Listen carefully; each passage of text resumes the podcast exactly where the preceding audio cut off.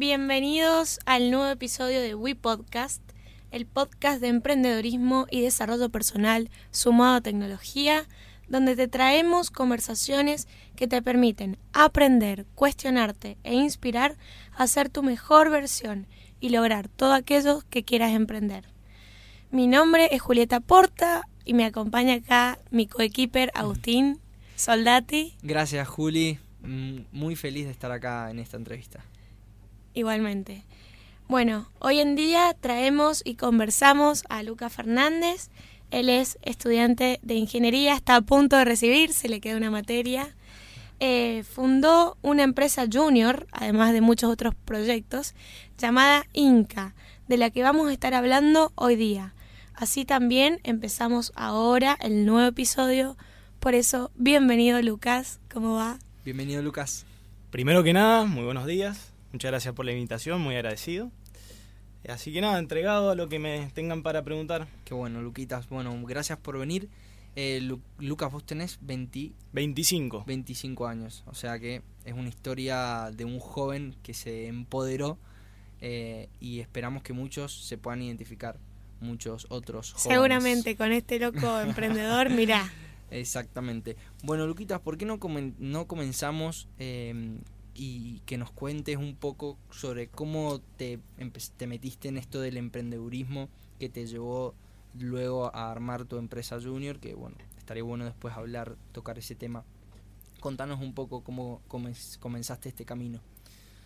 Bueno, yo creo que si bien emprender de alguna forma siempre fui emprendedor o así me considero, creo que puntualmente en una cátedra que se llama emprendedorismo, una cátedra optativa que se dicta en la Facultad de Ingeniería, un día fue un profesor a dar una charla y al escucharlo, él al presentarse, lo primero que él dijo fue, yo soy rico.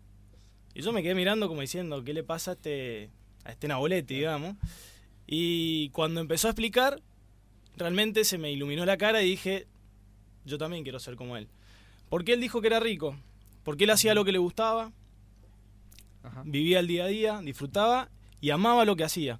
Pero para llegar a eso, él pasó por un proceso de haber estado laburando durante mucho tiempo en relación de dependencia y un día lo despidieron de un trabajo muy importante y se dio cuenta que era el momento para hacer lo que él quería. Y al presentarse y decir yo soy rico y explicar por qué, no es porque es millonario, sino porque realmente se sentía así, dije yo quiero lo mismo para mí. Y bueno, justamente en esa cátedra este, empezamos a tener otro tipo de charlas, otras figuras vinieron a hablar y de a poquito se me empezó a, revelar un montón de información que yo creía que tenía, que por ejemplo uno cuando entra en ingeniería, o por lo menos mi caso, yo entré configurado como la mayoría que dice yo me quiero recibir, trabajar en relación de dependencia en una gran bodega, en una gran empresa, llegar a gerente y demás, pero la verdad que que muchas veces uno piensa eso, pero eh, está bueno hacer lo que uno quiere. Buenísimo si es eso lo que querés, pero en mi caso yo me di cuenta que no era eso, que iba por otro lado mi camino. Mirá qué bien. Y mm, bueno, hoy en día fundaste la eh, primer empresa junior en, en Mendoza. Eh, no, Inca es la segunda. Eh, ¿Cómo nace todo esto? Bueno, siguiendo por la línea de esta cátedra, eh, me meto en una organización de un evento y conozco a eh, unas chicas que formaban parte y participaban de Vínculos. Vínculos es otra empresa junior, es la primera del país y la primera de Mendoza. Me cuentan esto por allá, digamos, diciembre de 2015. Me cuentan de qué se trataba esta empresa y yo dije, wow, qué loco, que, qué es lo que hacen siendo tan jóvenes estas chicas. Y me quedó dando vueltas la- en la cabeza esa, esa historia y yo la verdad que no en, mi, en, lo que era mi transcurso en la facultad tenía un grupo reducido de amigos con los que estudias, te vas y haces tus cosas, pero en ningún momento, digamos, cuando me contaron yo dije, no tengo equipo para llevar a cabo esto. Entonces ahí que nace que recién a los 3, 4 meses conozco a Vero, Meli y otros chicos y empezamos a organizar una jornada para la Facultad de Ingeniería que se llamaba José. Y la verdad que me sentí eh, poderosamente empoderado, ya que estamos hablando de empoderarnos, al organizar esta charla, eh, viendo que era capaz de contactar a grandes disertantes, yendo a buscar empresas y demás. Y la verdad que el equipo que armamos con los chicos que organizamos este evento fue muy bueno y muy sólido. Y sin conocernos congeniamos muy bien. Y fue ahí cuando dije, che, qué loco, eh, quiero trabajar con estas personas. Y ahí volvió a mi cabeza esa idea de armar una empresa junior. Y bueno, fue tan simple como contactar a las chicas de vínculos y decirle, bueno, armemos una reunión, cuéntenos de qué se trata. Bien, ¿qué son las empresas junior para toda la gente que no conoce? Perfecto, ahora los introduzco. Básicamente una empresa junior es una empresa constituida pura y exclusivamente por estudiantes de una misma facultad, que se dedican a brindar consultorías a pymes o pequeñas empresas, digamos a emprendedores. Ahora, ¿por qué hacen esto los estudiantes? Tan simple como el hecho de que, por ejemplo, uno cuando entra a la facultad se encuentra ante la situación de que tiene que resolver todo el tiempo cosas teóricas o le plantean prácticos de cosas hipotéticas. Entonces la empresa Junior nace en el sentido de resolvamos casos reales, vamos a resolverle el problema que tiene el emprendedor que tiene la producción parada y necesita optimizar los tiempos, vamos a resolverle un problema a otro emprendedor que necesita hacer crecer su negocio y saber cómo venderse mejor. Y entonces ahí donde entra el estudiante que tiene sus conocimientos y no sabe, o durante la carrera pocas veces los puede aplicar. Y eso es lo que busca resolver la empresa junior. Además de un montón de cuestiones más, como por ejemplo eh, el simple hecho de estar en una empresa, de tener gente a cargo, tener departamentos. Por ejemplo, en el caso de nuestra empresa, que es en la Facultad de Ingeniería, quizás un chico de tercer año de Ingeniería Industrial se encuentra liderando eh, el Departamento de Recursos Humanos y está adquiriendo nuevas herramientas que en la carrera muy difícilmente las adquiera, o así como otros que, por ejemplo, están en el Departamento de Finanzas y Legal, que se encuentran ante el desafío de tener que volver legal la empresa. ¿Qué sería esto? Llevar todos los papeles en la DPJ, que es la Dirección de Personería Jurídica, para que la empresa sea legal, digamos. formalizarla Exacto. en algún sentido. Entonces, de alguna forma, los, estudiantes que, forman parte de este proyecto eh, adquieren un montón de herramientas que quizás durante la carrera muy difícilmente lo logren y además la posibilidad de, qué sé yo, en un año ser el presidente de una empresa que si vamos a la realidad, cuando uno se egresa y pasa al rubro profesional, ¿cuántas veces va a tener la posibilidad en un año tener 20 personas a cargo y tener que tomar decisiones, cumplir objetivos para tanta gente, ¿no? Claro. es increíble entonces lo que se puede llegar a lograr con una empresa junior.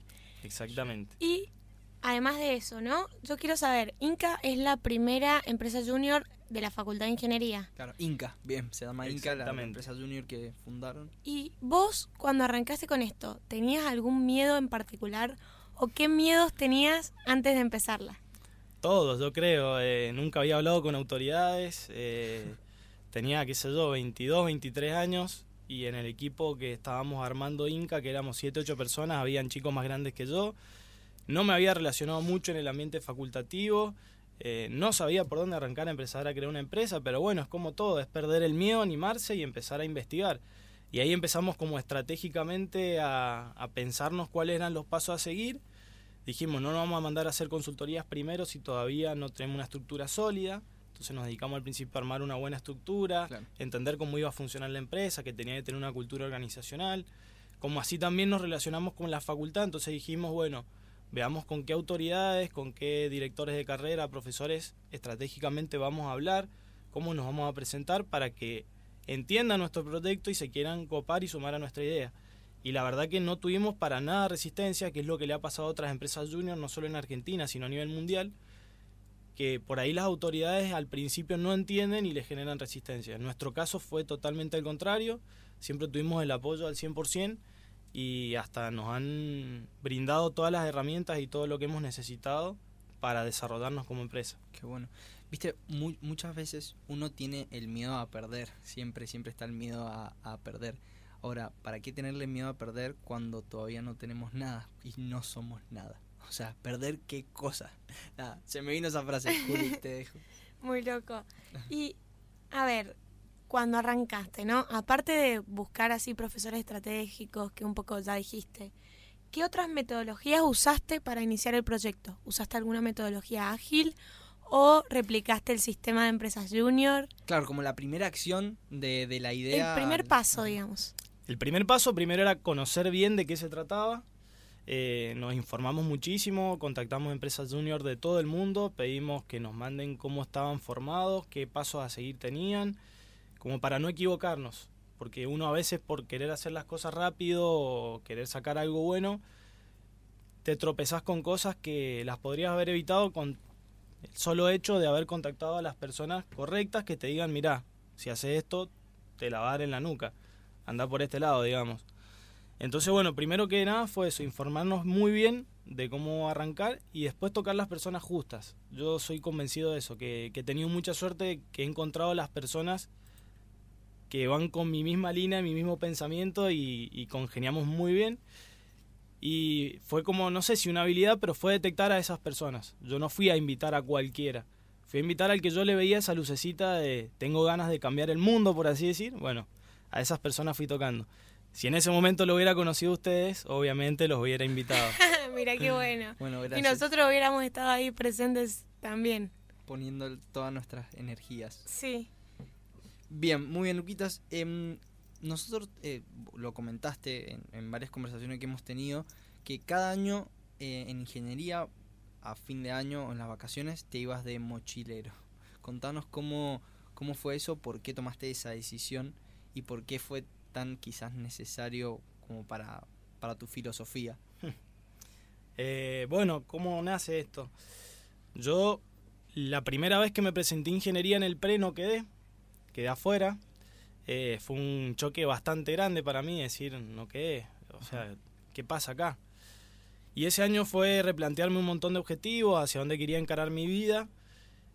Me di cuenta que lo que quería era realmente estudiar ingeniería industrial, o sea que revalidé, que, que estaba por el camino correcto, pero que, que no tenía la necesidad o el porqué de hacer la carrera al día, de ser un... O sea, está muy bien estudiar y que te vaya bien, pero también iba a priorizar otras cosas. Por ejemplo, las amistades, la familia y viajar. Entonces fue como bastante loco porque un día agarré y dije, bueno, ese va a ser mi propósito, ¿cómo lo voy a llevar a cabo? Primero me conseguí laburos, al principio hacía videos para cumpleaños de 15, casamientos, lo que sea, con un amigo que era DJ, éramos la dupla justa y, y nos iba bastante bien. Eh, y ahí, bueno, empecé la facultad y nos propusimos con mi amigo decir eso. Este año, a fin de año, hacemos un viaje de mochila. Y el primero, bueno, que hicimos fue a Ecuador, Colombia y Panamá, con tan solo 18 añitos. Mi vieja, imagínense de los pelos, yo andando en velero cuatro o cinco días por el mar Caribe, desconectado del mundo, con los delfines, las islas y todo, y mi, mi casa, me imagino, agarrado de los pelos mal. Eh, y bueno, a partir de ahí volví a ese viaje y dije, esto tiene que seguir pasando. Después de eso conseguí un laburo que me daba un poco más de dinero, administrar propiedades, como si fuera una inmobiliaria, pero solo. Eh, y a partir de ahí fue esa la fórmula, encontrar el equilibrio entre facultad, que no, no descuidarla, que me vaya bien, trabajar y viajar. Y obviamente las amistades, las relaciones sociales, que para mí son muy importantes. Qué bien. ¿Y aprendiste en todos estos viajes y, y estilo de vida que vos también tenés algunas habilidades que vos decís son clave que necesitas y que te hubiera gustado tener antes eh, también y que te vos crees que Claro. le puede servir a los jóvenes de hoy en día? Claro, y que te han ayudado a tu proyecto, a tu emprendimiento junior, la empresa junior. La más clave de todas para mí, aprender que no perdés nada con preguntar. Vos estás perdido en cualquier ciudad del mundo, no sabes qué hacer, preguntá, no tengas miedo. Y eso lo he llevado a todos los ámbitos de mi vida. ¿Qué perdés con preguntar? Preguntarle a tu profesor, preguntarle a una autoridad, preguntarle a un cliente, preguntá, preguntá, sacate las dudas. Esa es la... Por lo menos yo lo entendí así.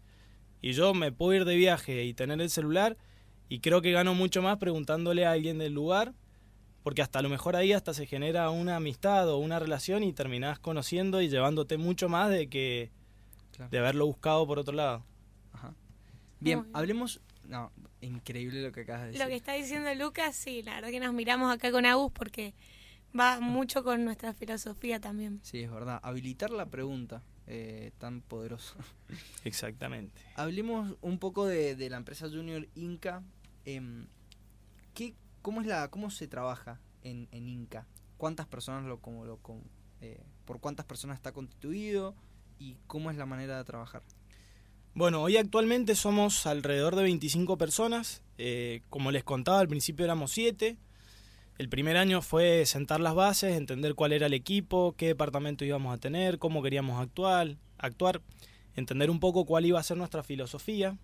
Nuestra filosofía no es solo hacer consultorías, porque creemos que eso sí te ayuda, te da experiencia, te contactas con clientes y perdés el miedo aún siendo estudiante, pero lo más importante es el hecho de formar parte de la empresa.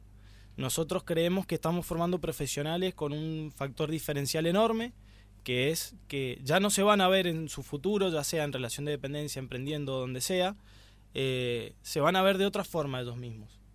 Es entender que el que tengo al lado no es mi competencia, es un aliado, es con quien voy a trabajar, es entender que, que hay que disfrutar de lo que uno hace y que hay que ponerle pasión y por eso también eso nos lleva a tener una cultura interna bastante loca, así nos consideramos. Eh, por ejemplo, por dar un solo ejemplo, eh, tres, cada tres semanas tenemos una AINI. AINI es una palabra interna que usamos para llamar a nuestras reuniones, que tampoco nos gusta decirle reuniones, le decimos encuentro porque es eso para nosotros. Y que si bien tiene toda la formalidad de una reunión empresarial donde tratamos todos los temas de la empresa, hacia dónde vamos encaminados, nuestro objetivo y demás, buscamos que sea lo, lo más distendida, no sé si es la palabra, pero que nos genere sentido de pertenencia. ¿Qué significa esto? Estas, eh, estos encuentros, em, estos encuentros buscamos hacer capacitaciones internas, entonces nos disfrazamos, hacemos cosas bastante copadas como para, para generar ese sentido de pertenencia a la empresa. Y bueno, hoy ya hemos pasado por dos procesos selectivos y como les decía, ya van 25 personas que, que son parte. Tenemos ya post-junior, que son los que ya se han recibido de la carrera y por lo tanto dejan de participar porque justamente ese es el sentido. Darle lugar todo el tiempo a gente nueva y que más gente pueda vivir esta experiencia. Claro. Em, no, muy bueno la filosofía, eso está muy bueno de encuentros cuando, cuando se hace una reunión eh, bueno, y tiene que ver con esto, con lo que vamos a hablar con Juli en el evento de Retírate Joven y Emprendedor, esto del poder de las palabras. Cómo las palabras cambian la, perspectiva y te predisponen de una manera completamente distinta. Em, también trabajas con, Luquitas, con Agile Mentor, ¿no es cierto? ¿Cómo, cómo fue la, alianza? ¿Cómo llegaste a, encontrarte con las chicas y empezar a, trabajar con ellas? Y contá un poquito qué es Agile Mentor. Claro, también para todo aquel que no sepa qué es Agile Mentor. Bueno, arrancamos por el final. Agile ah. Mentor es una incubadora de empresas. Eh, nos dedicamos a asesorar a proyectos que vengan ya sea desde la idea o desde ya tener algo concreto. Y lo que se busca de alguna forma es acelerarlos o eh, asesorarlos para que su proyecto crezca. Muy puntualmente trabajamos más que nada con eh, proyectos de base tecnológica, sean aplicaciones, plataformas web, etcétera, y también con proyectos de ya sea desarrollo de un producto, proceso productivo y demás. Tenemos varias líneas de, varios programas de asesoría, algunos duran dos meses, otros cuatro meses, otros cinco, pero bueno, básicamente es eso, asesorar proyectos. También brindamos capacitaciones, damos charlas, entre otras cosas. Ahora, ¿cómo llego yo? ¿Cómo llega Inca también a Mentor? Eh, en agosto del año pasado, yo a las chicas en sí, ya a Belén y a Paula, ya las vengo conociendo hace bastante tiempo, de charlas a las que he asistido y demás. Y la verdad que siempre hubo una, una cuestión de que cuando conoces a una persona y sabes que, vas a terminar haciendo algo con ellos. Realmente nos entendíamos con solo charlar. Y en agosto del año pasado nos proponen a Inca eh, si queríamos asesorar a ocho proyectos que tenían ellas en la parte de financiamiento. Entonces ahí entraron ocho encargados diferentes en cada proyecto de Inca. Y bueno, para nosotros eso fue un paso muy importante, imagínate, de no tener, de recién empezar a tener consultorías a tener ocho de una, fue algo muy bueno. Y bueno, con Maxi, que es uno que es hoy el actual presidente de Inca, cuando terminaron todas estas capacita eh, todas estas eh, asesorías, eh, Agil Mentor nos dice, bueno, estamos creciendo mucho, necesitamos incorporar personal, seguir en sumar, Sí, por supuesto. Qué bueno. Así que bueno, desde marzo que estoy trabajando acá en Agile Mentor y la verdad que estoy muy feliz, lo tengo que decir, estoy muy feliz, muy agradecido a Belén y Paula, también Luis que forma parte del equipo y me he encontrado en 6, 7 meses que llevo asesorando más de 20, 25 proyectos de todo tipo de rubro, he asesorado gente del rubro del cine, de videojuegos, eh, el rubro hotelero, de lo que se les ocurra. O sea, he hecho más contactos y, y he aprendido más que en mucho se tiempo. Ay, Sí, no, sí. Impresionante. Em, y qué bueno que hayas podido hacer algo que te que es sustentable económicamente, porque, o sea, reci- recibís una remuneración por esto que haces, obviamente, Exacto. y además que sea algo que te, que te gusta, o sea, que puedas haber fusionado esas dos cosas que, bueno, lamentablemente no todas las personas lo eligen de esa manera, o lo, sí, de alguna manera no lo eligen o no lo buscan o no lo encuentran en sus vidas. Y vos mencionaste que conociste a Paula y a Belén en una charla. ¿Vos crees necesario esto de ir a charlas? ¿O qué pensás para la gente que lo mira desde afuera y dice, uy, mira, tengo un amigo que está todo el tiempo ahí, pero no sé qué onda, no sé, no sé si es para mí, yo no tengo nada que ver con eso? ¿Qué le decías a esa persona? Así como dije que preguntar es clave, también asistir a esta jornada es muy clave y de paso tiro el chivo. Vayan a retirarte joven y emprendedor. Eh, no, realmente vale la pena. No solo por las charlas y todo el contenido que obtenés, hay gente que va, te cuenta sus experiencias, aprendés un montón, pero también por los contactos que generás. Eh, estos lugares te, te ponen espacios de networking, le decimos nosotros, que hay que aprovecharlo mucho y es el hecho de conocer a alguien que no conozcas, llévate un contacto nuevo. Por lo menos esa filosofía tenemos en Agile Mentor cada vez que hacemos una meetup o una capacitación. Termina y les decimos, bueno, la consigna es clara, hoy llévate el contacto a alguien que no conozcas. Y lo mismo creo que sucede con estas jornadas. Y bueno, el simple hecho de tener talleres o charlas de gente, ya sea de afuera o de acá de Mendoza, que tenemos un potencial enorme, eh, sirve para abrir la cabeza. Y les aseguro que he escuch- he escuchado más de 100 personas que me han dicho, fui a tal charla de tal cosa y me cambió la vida. Totalmente, Increíble. sí. Bueno, hablemos un poco, bueno, eh, el tema de Startup Weekend que se hizo eh, más eh, a principio de año. Bueno, en julio creo que es en, en el mes de julio, si no me equivoco, se hizo el Startup Weekend o bueno, por ahí ronda. Eh, al que fuiste, formaste parte, vos Lucas. Sí, en como- este caso fui en carácter de asistente. Ajá. Como yo acá en Agile Mentor me encuentro en parte de- en carácter de mentor o asesor, dije, bueno, quiero vivir la experiencia siendo parte de un equipo que a mí me tenga que asesorar y yo tener que arreglármelas. Entonces me inscribí de, de asistente. Y bueno, la verdad que la metodología del Startup Weekend está muy buena y para el que tiene ganas de emprender y no tiene ideas, es el lugar excelente. Bien, Eh, expliquemos, expliquemos más sí. o menos qué es lo que es el Startup Weekend. ¿Cómo, ¿Cómo funciona el Startup Weekend?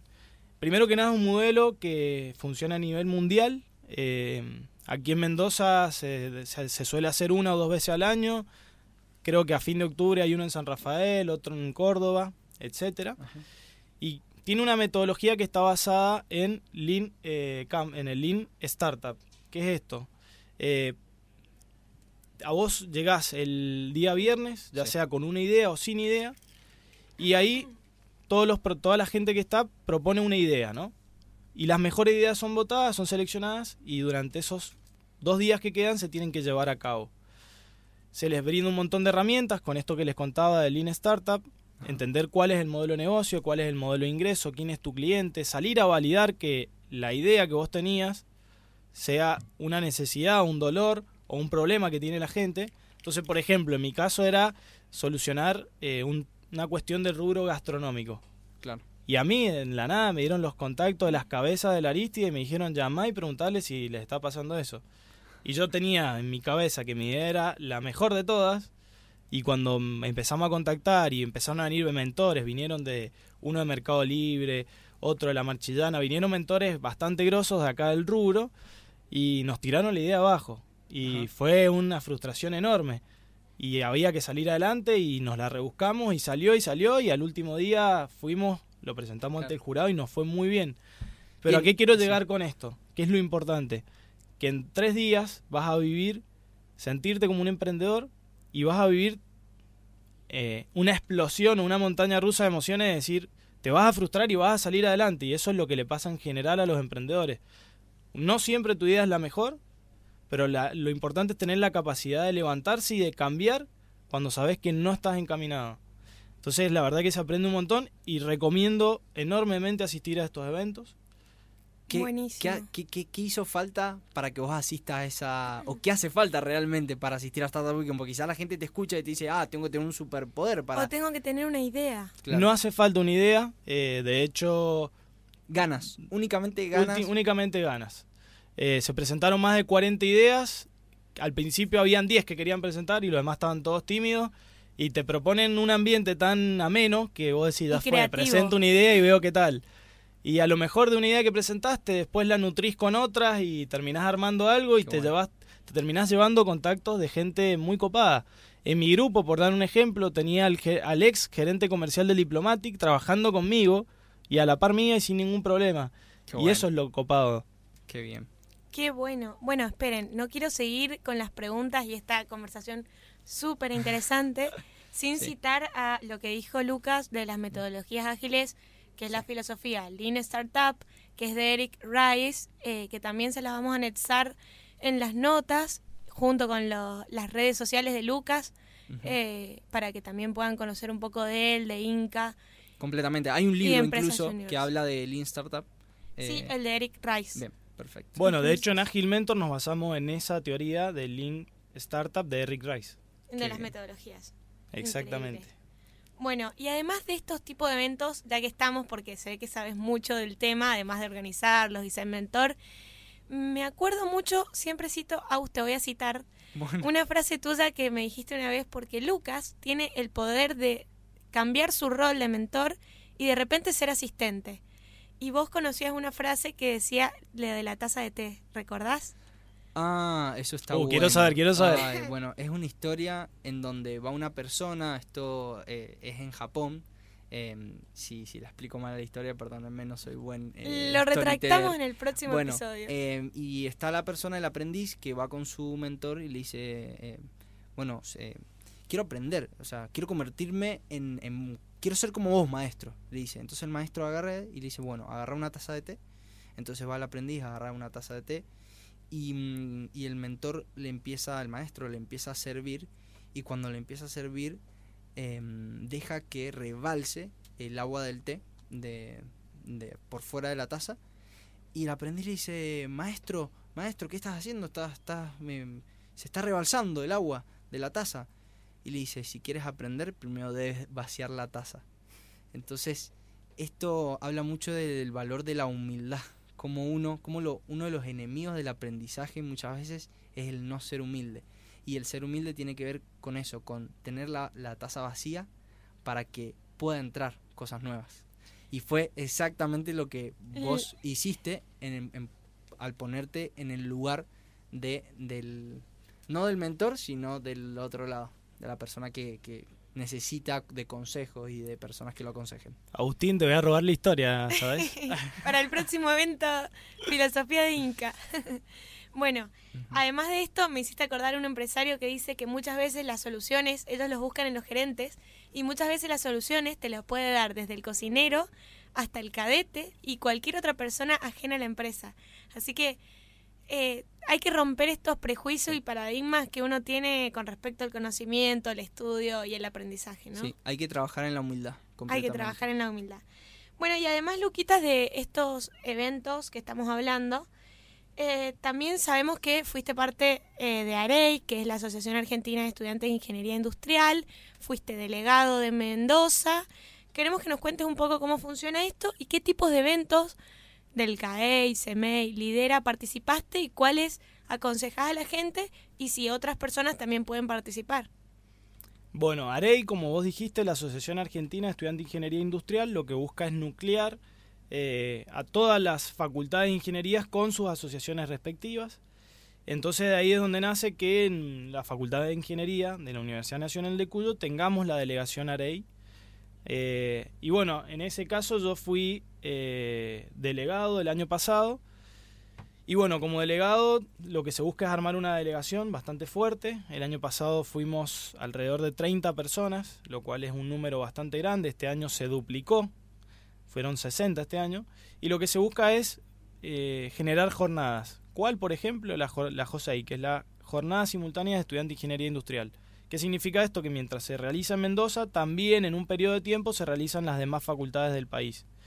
Y bueno, también como delegado se, se representa la facultad en diferentes ambientes de AREI, entre ellos eh, el Congreso Argentino de Estudiantes de Ingeniería Industrial, que el año pasado Juli fue con nosotros. Sí, yo asistí a todo, pero bueno, les quiero contar también a los oyentes. Este, que bueno, se realizó en Buenos Aires y de qué consiste.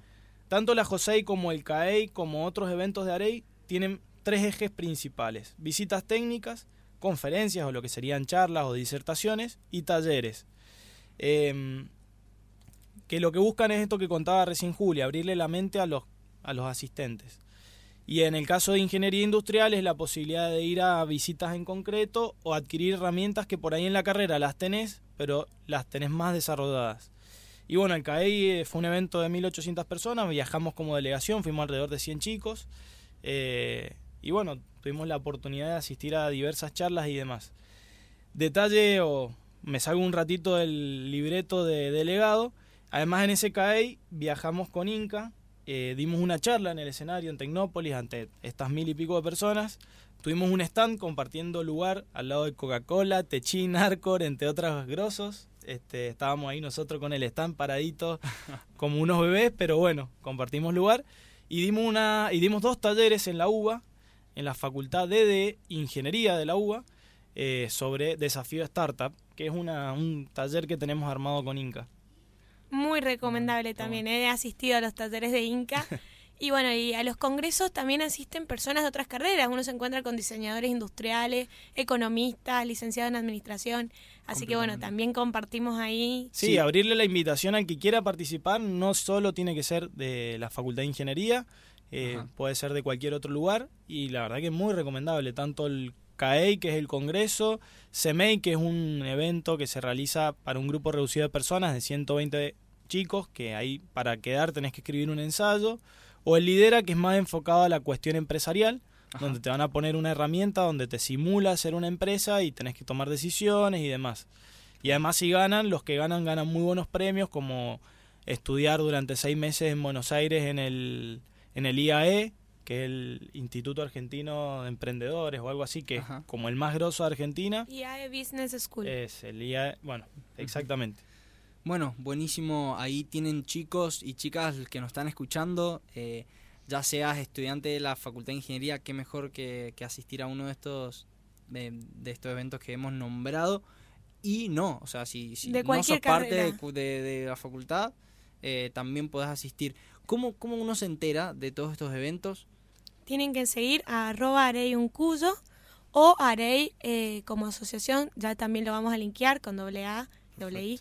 Y bueno, ahí vamos a estar pasando toda la información. Claro, a, través de ahí se enteran los chicos. Se enteran los chicos. Genial. Cerremos un poco hablando del tema educación. ¿Te parece? Bueno, dale. Sí, Para que Luquitas dé unos consejos y unas frases. Dale, me encantó. Y después tratemos un poquito lo personal Dale. Perfecto. perfecto. Dale. ¿Querés empezar vos con alguna pregunta, Juli? Sí, ya que estamos hablando de, este tipo de congresos y este tipo de cosas, ¿vos qué crees que le hace falta a la educación, principalmente aquí en Mendoza, pero nos escuchan de todos lados, así que en Argentina y en Latinoamérica? Eh, ¿Qué pensás que le falta a la educación? Ya sabemos que son muchas cosas, pero algo clave que vos decís que necesitan los estudiantes de hoy en día. Le voy a tirar una cuestión filosófica mía yo no entiendo al, a la carrera como carrera. Me, encantaría o es una ilusión mía hacia futuro que pasa a llamarse el camino industrial, camino civil, camino arquitectura.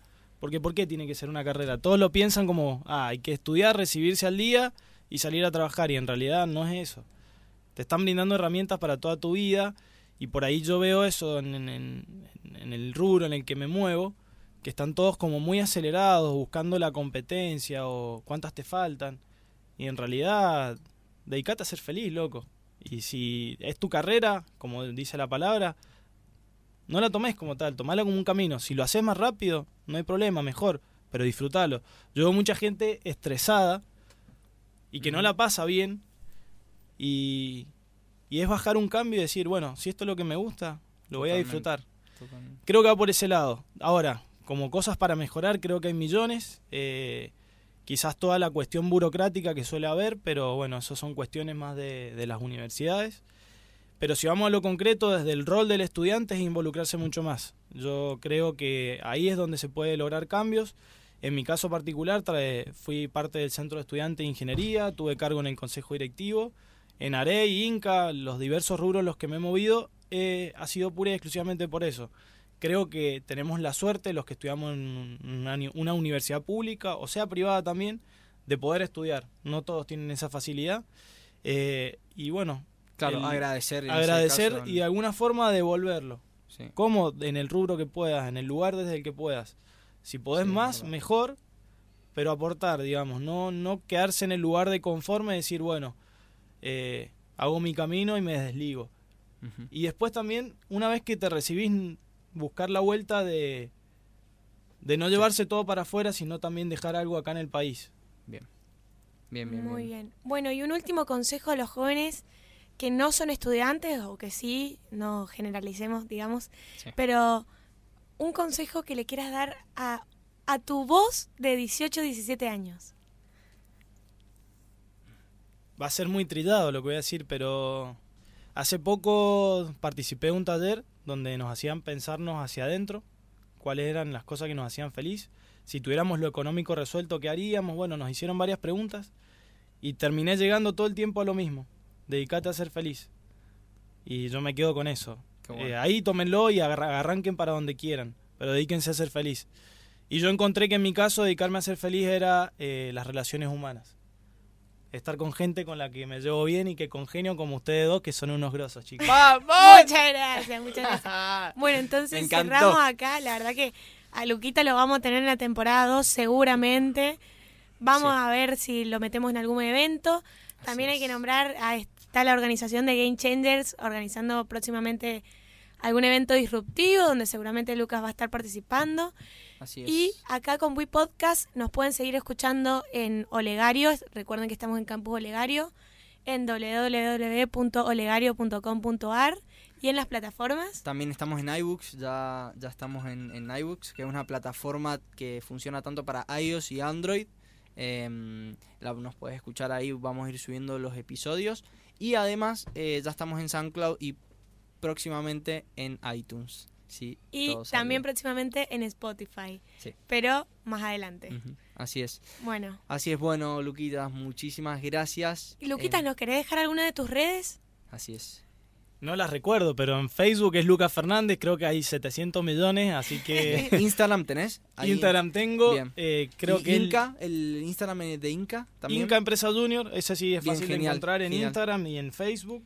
Y el de Instagram mío, ahí se los digo. Eh, Muy bien, a nosotros nos pueden encontrar en arroba wi-podcast o en WePodcast por Instagram también, donde vamos a estar posteando lo que se viene los eventos que se vienen también esta semana. Recuerden que el viernes 14 está Joven y Emprendedor y 14, 15 y 16 va a estar también el Come el Come Coco, sí. Creo que es del 12 al 15. Ah, bueno, lo chequeamos y lo 12 subimos. al 15 al Come Coco. Bueno, retírate, joven. Eh, al momento que haya que, estés escuchando este episodio, quizás haya pasado el evento, no importa, pero el año que viene se va a hacer una segunda edición. Eh, bueno, muchísimas gracias, gracias chicos, gracias Luquitas. Decimos entonces tu, red social, ahí eh, Instagram. Ahí la estoy viendo, lucas.g.fernández. Genial. Entonces ahí te pueden encontrar, seguir y estar pendiente de lo que, de lo que va subiendo bueno, chicos, muchísimas gracias. Empodérense. Bueno, ya vieron, Lucas es una persona común y corriente. Vos podrías estar acá eh, siendo entrevistado por We Podcast, que eso es lo que queremos empoderar a los jóvenes. Queremos empoderarte a vos. Entonces, toma acción. ¡Vamos! Muchas gracias.